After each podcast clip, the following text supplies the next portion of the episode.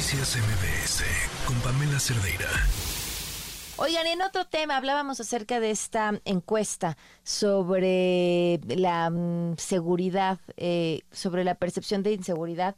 Eh, ¿Qué ciudades considera la gente que son más seguras o se siente más segura y en cuáles se siente mucho más insegura?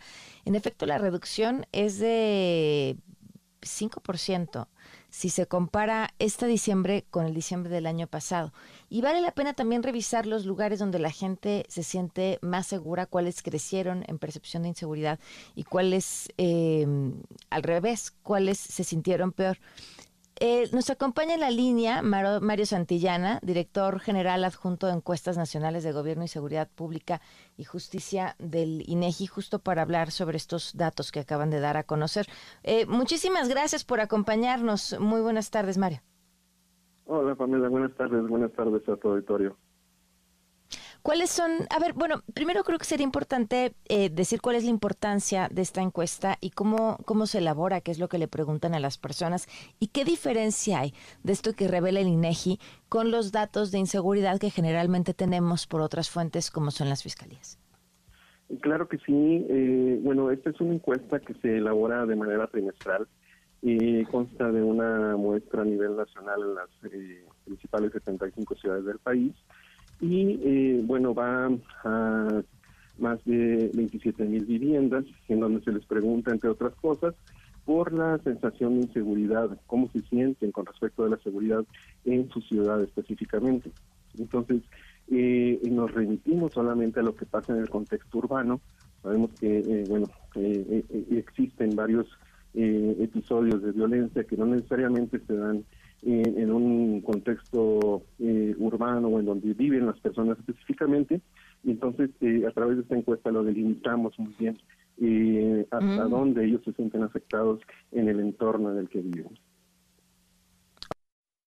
Es eso porque además pues revela datos mucho más específicos de la experiencia que de lo que podría estar dentro de la percepción pública por lo que sucede a lo mejor en el estado de al lado, ¿no? En el estado vecino o lo que se transmite a través de las noticias. Es correcto, es, Es, una, es, un, es un programa que, que, bueno, delimita y, bueno, ve también las, las expectativas, los lugares en donde se sienten eh, más inseguros, si tienen algún conflicto con los vecinos. Entonces, digamos que es un, es un programa bastante objetivo eh, que obviamente serviría como herramienta para eh, ver un panorama mucho más general de la, de la seguridad en México, más no te podría dar un, un, digamos, un resultado global, ¿no? Solamente sería, digamos, un ingrediente. Ahora, la reducción del 5% comparando diciembre del 2023 con diciembre del 2022 ya es estadísticamente interesante. Eh, exactamente, sí, es, es una, es una observación eh, importante que hemos tenido, digamos que va de la mano también con la reducción en los índices de, delincuencia común que hemos tenido.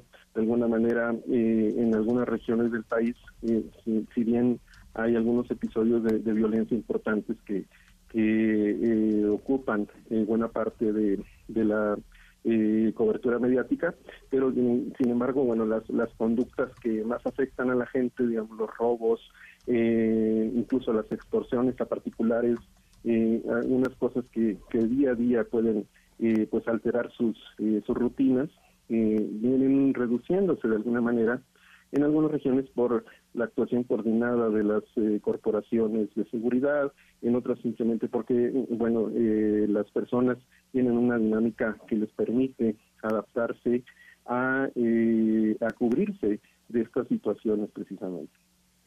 ¿Qué ciudades fueron las que bajaron este global al final o apoyaron a que se redujera en el global este 5%?